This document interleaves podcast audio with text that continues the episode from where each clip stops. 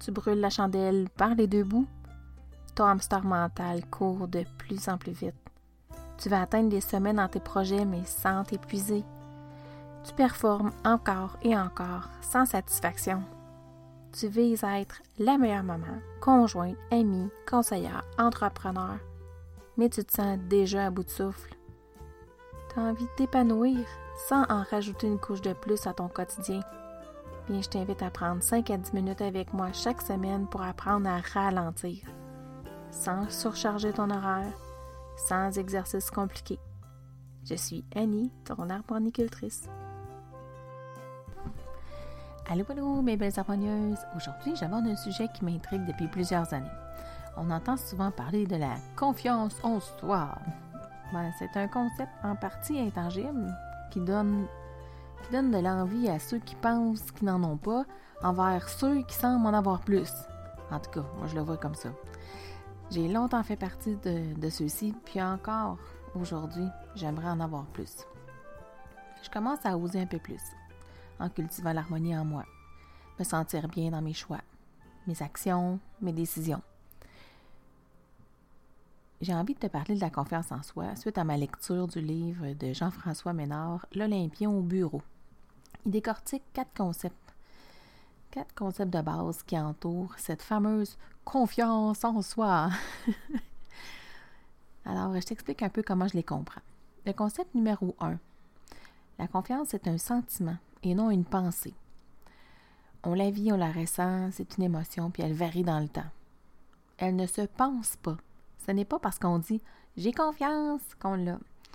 Euh, c'est plus au niveau du ressenti qu'on sait si la confiance est là ou pas. Donc, quand tu penses si tu as confiance en toi ou que tu n'as pas confiance en toi, ben écoute ta petite voix. Concept numéro 2.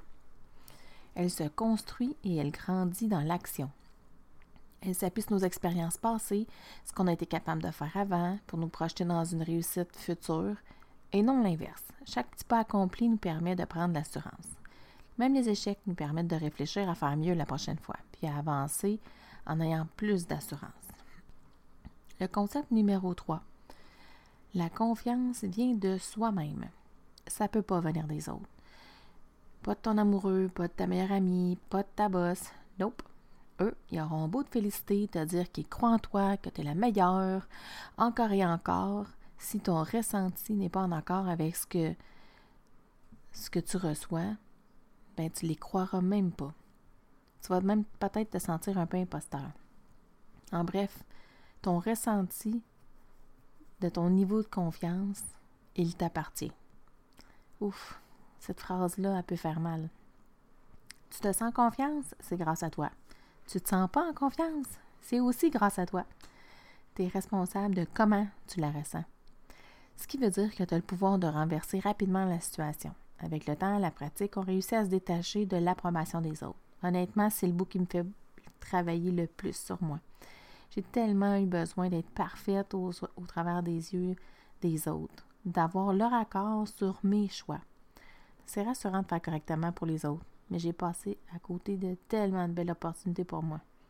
Je crois que d'apprendre à se connaître, de se créer un espace harmonieux, avec ses hauts et ses bas, j'en ai un petit peu parlé dans l'épisode précédent, nous permet de mieux se réaliser, puis de faire des petits pas vers soi. Le concept numéro 4. Construire notre confiance sur nos bons coups. J'entends. Élémentaire, mon cher Watson. c'est ce qui résonne dans ma tête. Mais ben voyons, c'est évident. Mais notre cerveau a tendance à ruminer le négatif, focuser sur les échecs, sur le j'aurais dû, bien dû, don dû. Hein? On est des professionnels pour se taper sur la tête. Tu te souviens des 60 à 90 000 pensées par jour de l'épisode 15, puis qu'on les rumine en boucle, qu'on rumine 80% de celles de la veille? Donc, aussi bien mettre nos succès dans, notre mire pour, pour cultiver cette confiance en soi. Quand on y pense, Comprendre qu'est-ce que la confiance en soi, ça donne un premier élan pour bâtir sur de meilleures fondations. Personnellement, savoir que c'est un ressenti, un état d'esprit, qu'elle varie dans le temps, ça me rassure tellement.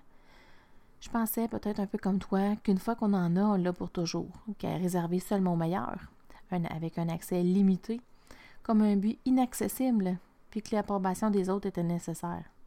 C'est fou, hein, comment mes croyances ont pu impacter ma confiance en moi. Maintenant, je me choisis. Je t'invite à en faire autant. Un pas à la fois vers toi. J'espère que cette capsule t'aura mis des lumières dans les yeux, que tu auras plus d'outils pour mieux comprendre cette fameuse confiance en soi. N'hésite pas à partager si tu aimes ces enseignements. Viens m'écrire sur lequel des concepts t'inspire le plus pour faire grandir ta confiance en toi. Rejoins-moi sur ma page Facebook Annie Couture Pro. J'ai hâte de te lire. On se retrouve la semaine prochaine. Au plaisir de grandir avec toi.